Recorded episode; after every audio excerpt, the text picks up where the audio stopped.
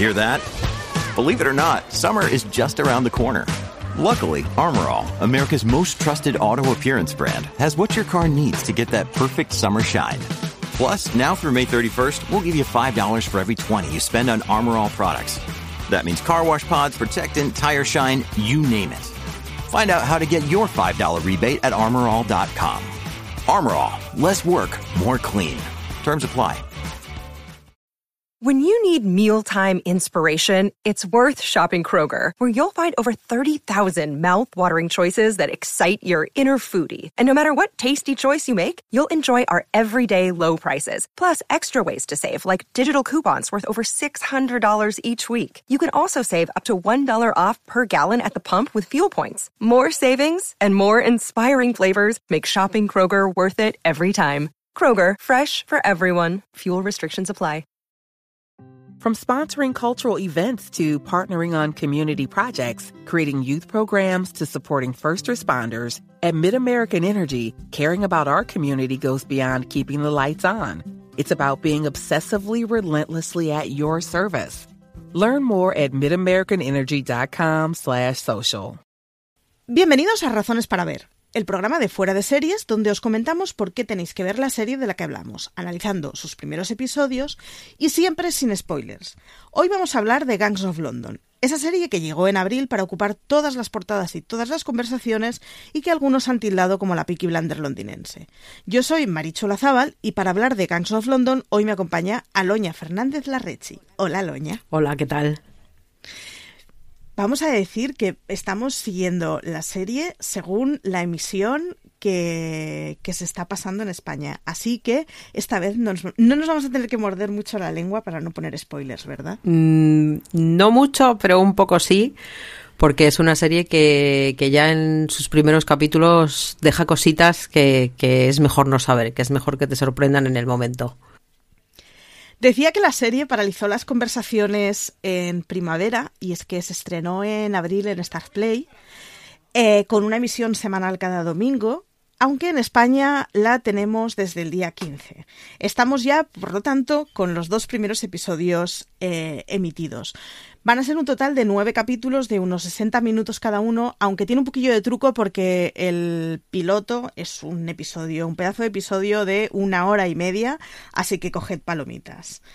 Eh, es una de esas series que, que, lo copó todo y que en cuanto se estrenó, pues la gente empezó a flipar. Yo reconozco que me, he leído más preparando el programa sobre la serie de artículos en su momento que lo que en su momento quise escuchar porque la gente enloqueció mucho y miraras donde miraras había spoilers. Es una serie creada y dirigida por Gareth Evans y en su elenco tenemos muchísimas caras nuevas, pero aun y todo de ellas tenemos a Michelle Farley que hace de Marianne Wallace, la mujer de el protagonista, aunque, y esto no es spoiler, es una persona que realmente prácticamente no aparece, porque la premisa es justamente su muerte, y, y no es otra que Kathleen Starr, esa que estuvimos... Mmm, Iba a decir cansados de ver en Juego de Tronos, pero no, y hasta aquí puedo leer, no vamos a hacer spoiler de Juego de Tronos, que ya los spoilers cruzados ya serían muy complicados. Tenemos también a Joe Cole haciendo el papel de Sing Wallace, del hijo de el protagonista fallecido, al que conocemos de Peaky Blinders y de Skins, a David Bradley como Jim, que es un personaje secundario, pero le conocemos todos por ser Argus Filch en las pelis de, Harry Potter, o también por hacer eh, el papel de Walder Frey, ese señor al que tanto le gustaban las empanadas en Juego de Tronos. Y a Emmett J. Scanlan, al que vimos en El arte del engaño, serie recientemente estrenada en España, justo ahora estaba mirando y yo creo que fue justo en, en, noviembre de la que tenéis crítica en Fuera de Series. Así que si os parece, escuchamos el tráiler y arrancamos ya, sí que sí. Hemos nacido en un mundo especial. Elegido para nosotros. Algunos pensarán que es brutal. ¡No, por favor, por favor! ¡Por favor, no me maten! Yo creo que es magnífico. Alguien decidió matar a Finn Wallace. Hoy lamentamos la pérdida de un gran hombre, pero mañana los negocios seguirán como siempre. Mm, no. Separa todo. Hasta que sepa quién lo mató. Bueno, Gangs of London es una serie que nos lleva al crimen organizado en Londres. Un poco por eso siempre se ha dicho, siempre, como si llevara tantos años, se lleva diciendo desde que salió que es un poco la Peaky Blinders londinense. Eh, aunque es completamente contemporánea. Y básicamente nos habla de las luchas para el control de diferentes familias mafiosas de una ciudad tan multicultural como es Londres. Hay una reunión de los cabecillas de todas las familias eh, mafiosas y es realmente es un, reflejo de la historia londinense tras el asesinato del que se suponía que hacía de padrino de todo ellos, que no es otro que este Wallace de las que os hablaba antes. Su hijo heredará, por lo tanto, un imperio que, bueno, pues es lo normal. En cuanto el capo muere, absolutamente todos los cabezas de familias se ponen a pelearse para ver quién de ellos puede gobernar. Eh, las series de Sky Atlantic reunió más de dos millones de espectadores en su estreno en Reino Unido y es que su episodio no es para menos. Aloña, ahora sí, ¿qué te ha parecido? A ver, yo no, yo no venía con muchas ganas porque, bueno, acabé un poco cansada de, de Peaky Blinders de la, de la última temporada y en lo que se estaba produciendo todo ese revuelo de, de oh Dios mío, mira que seriaza están estrenando en Reino Unido, pues eh, a mí me da un poco de pereza sobre todo porque se acaban muy a relucir los temas de, o sea, la, la, la violencia que hay en la serie y como la violencia que, que, ha habido en la última temporada de Peaky Blinders me ha parecido como tan innecesaria, pues la verdad es que no me apetecía nada. Pero me ha gustado y voy a seguir lo cual no debe de ser un mal síntoma de, de lo bien que está, a pesar de que, como comentabas, pues bueno, igual un capítulo piloto de hora y media se hace como, como larguito, porque ya dices una hora ya es largo, hora y media ya es una película. Y... Yo, a, así me criaron en los 80, ¿eh? Hora y media película, claro. hora y media de primer episodio. Claro. Y, y, bueno, yo creo que es muy interesante, ¿no? Esa convención de mafias que, que comentabas tú.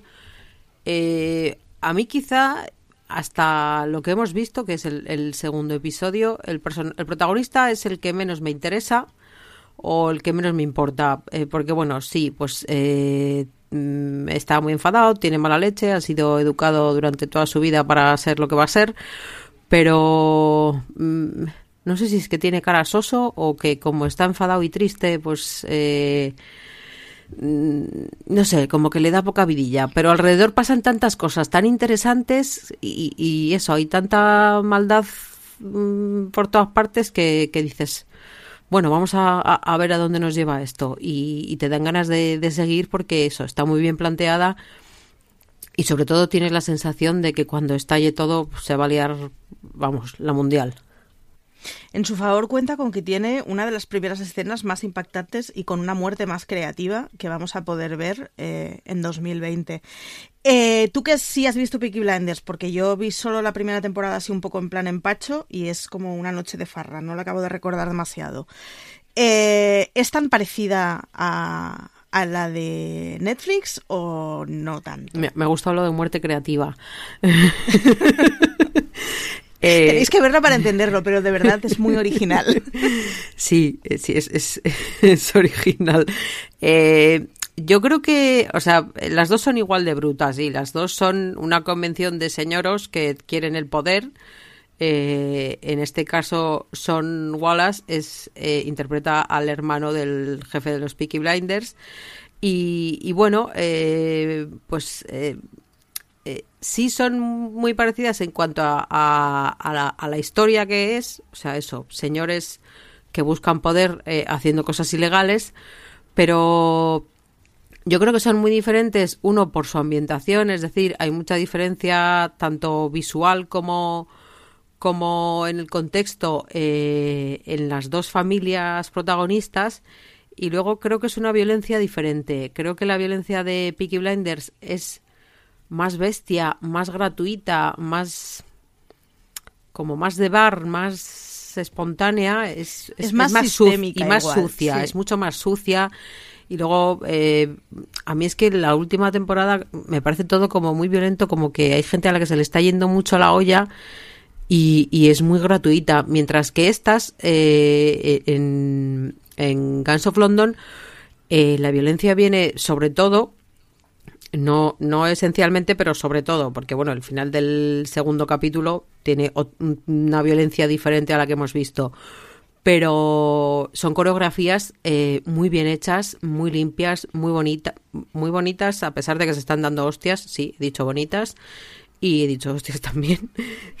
y están muy bien rodadas, eh, y luego eh, no resultan desagradables ni sangrientas. O sea, se rompen cosas o trozos de personas, pero no, no sé, a mí no me llevó a, así como con Peaky Blinders sí que he llegado a retirar la mirada, incluso a decir, empiezo a estar un poco cansada de esto, con, con Guns of London no me pasó, eh, claro que igual también tiene mucho que ver con el personaje, que es el que reparte mm, galletas, eh, porque esencialmente la reparte uno, eh, eh, se las tiene que ver con todo el mundo, el personaje de, Elliot, y, es el, que más o menos es el que más eh, escenas de este tipo tiene y, las eso están muy bien, o sea, es todo como muy medido y, está muy bien rodado. Entonces, sí, son parecidas en el fondo, pero no en la forma.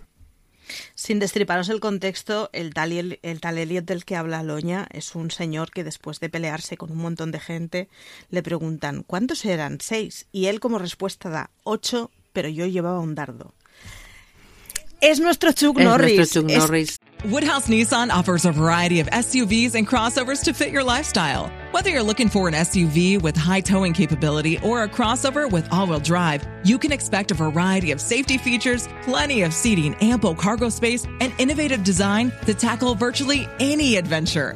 Explore the Nissan lineup of SUVs and crossovers featuring Rogue, Rogue Sport, Kicks, Murano, Pathfinder, and Armada. Visit one of our two Nissan locations or shop online at woodhouse.com. Es que lo, lo, queremos y lo amamos. Desde el primer momento en el que sales de esos tíos que caen majos, sí. que da unas hostias como panes. Y una cosa, o sea, un, una de las cosas es lo que tú decías, que, que son peleas muy bailables. Es una coreografía muy estudiada y, y está muy estudiado cada plano y cada leche. Y entonces, de alguna forma es disfrutable más que agobiable. Y la otra es que estás hablando de, unos gángsters muy profesionales que de alguna manera es que forma parte del oficio, lo de pegar puñaladas. Y de hecho mmm, se ve de una forma relativamente limpia para todo lo turbio que, que puede llegar a ser. Eh, ¿A qué tipo de gente recomendarías la serie, Loña? Hombre, yo creo que a, los que les ha gustado Peaky Blinders, obviamente, pero, pero bueno, yo soy una buena prueba de a los que no les ha gustado, yo creo que también deberían intentarlo. Eh, creo que eso, igual que el universo ha evolucionado en los últimos siglos, la mafia también ha evolucionado en los últimos siglos. Y ahora, pues igual, en vez de quedar a pegarse o poner bombas o cualquier cosa que sea que hayan hecho los Peaky Blinders, pues ahora esta gente trae cosas más, más estudiadas, eh, hay puñaladas traperas, pero no físicas, sino en cuanto a los negocios, eh, hay gente a la que se le aparta, eh, lo que hace son cuando, cuando se pone en cabeza o, o, o bueno, o decide más o menos qué, qué, qué va a pasar con el negocio de su padre, es una decisión muy limpia y, y, no es nada violenta, pero, pero es una decisión que igual les causa mucho más dolor a todo a toda esa convención de mafias que, si les hubiese dado una bofetada a cada uno. Entonces, yo creo que, que eso tiene unos entresijos eh, más variados y, más, más, diversos que, que, pueden llegar a, Yo creo que incluso va a tocar el poder de alguna manera. Bueno, eh, sí, yo creo que se va a acabar metiendo en fregados políticos y, bueno, pues va a, va a representar mucho el, mundo del crimen en Londres y la propia ciudad, ¿no? Es, es una serie además como muy diversa, muy representativa. En, en, en, esas mafias que comentamos hay gente de todo el mundo que se dedica a cosas muy variadas. O sea, tú te pones a pensar, traficante de, y con lo que quieras que acabar esa, esa expresión, pues probablemente esté, esté en ese grupo. Entonces yo eh, es un poco recomendar a, a, todo el mundo que le gusten ese tipo de series de mafias, de, de malos, de intrigas, de esa oscuridad, ese Londres. Bueno, yo diría que lo intenten todos, cuesta intentarlo con un comienzo de hora y media, pero, pero yo animaría a todo el mundo. Es muy guay esa conversación en la que están todos los capos, digamos, el día después del funeral o el, día después de la muerte de, del coordinador de departamentos, que están el jefe de cada departamento y es como, pues lo que decías tú, ¿no? Un menú de todas las ilegalidades que puede haber en una gran ciudad. Da igual, cada uno se dedica a lo suyo, a su especialidad. Uno de los personajes que encontramos es Ed Dumani, que está eh, encarnado por Lucian Samati, creo que se pronuncia, que es ese señor que conocemos de la materia oscura que hace de John Fa, que no es otro que la mano derecha de, de Wallace padre, digamos, eh, que será un poco el que acompañe a su hijo durante, bueno, pues ese camino en el que va a tener que ser el nuevo jefe de, de maestro de orquesta que tengan los, los narcotraficantes o los traficantes eh, londinenses.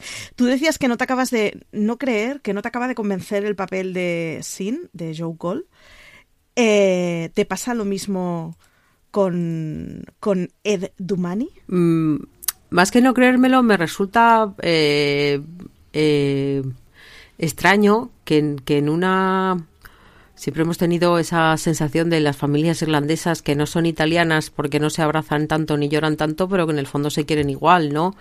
Entonces es un círculo muy cerrado en el que de repente eh, eh, hay otra persona eh, con su propia familia, o sea, en el primer capítulo vemos que no es solo él, sino que es él y toda su familia los que están muy pegados los unos a los otros me parece un, un rol confuso eh, que quizá con el desarrollo de los capítulos descubriremos mejor cómo ha llegado hasta allí, igual que, descubrimos cómo, cómo, Son puede haber estado eh, destinado a ser lo que va a ser, yo creo que también vamos a descubrir por qué este señor parece que manda tanto o parece que es tan importante o, está tan interesado en, en, tantas cosas y, lo voy a dejar ahí.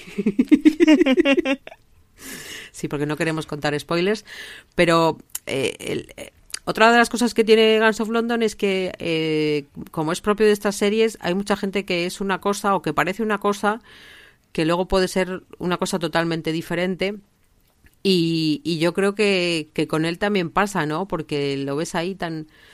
Eh, a mí me parece un como, como un oficinista, como un señor que, que eso, que te lleva los papeles y que te, que te lleva la agenda y pues, pues un poco así, ¿no? Que le recuerda son eh, cómo tiene que comportarse con quién y, y, yo creo que va más allá de ese papel secundario y yo creo que tiene más poder que el que parece.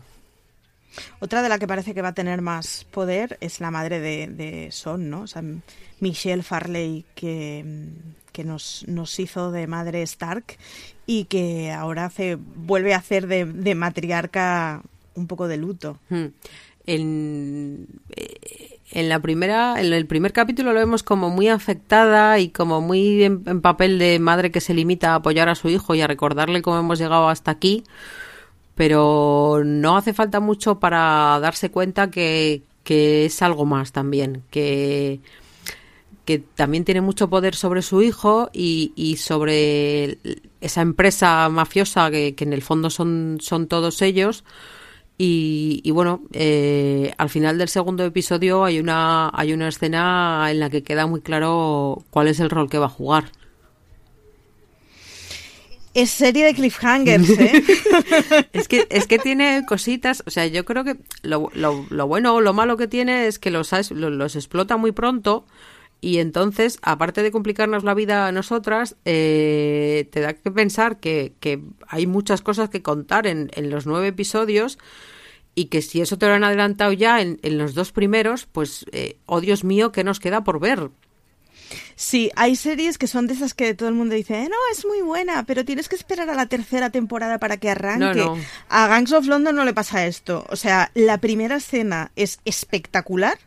O sea, yo empecé a ver el primer episodio de, bueno, veo un ratito hasta que me quede dormida y, y fue de, madre mía. O sea, ponerte de pie, o sea, sentada en la cama, en plan, no, no, ahora tengo que aguantar despierto después de esto que pasa. Mm.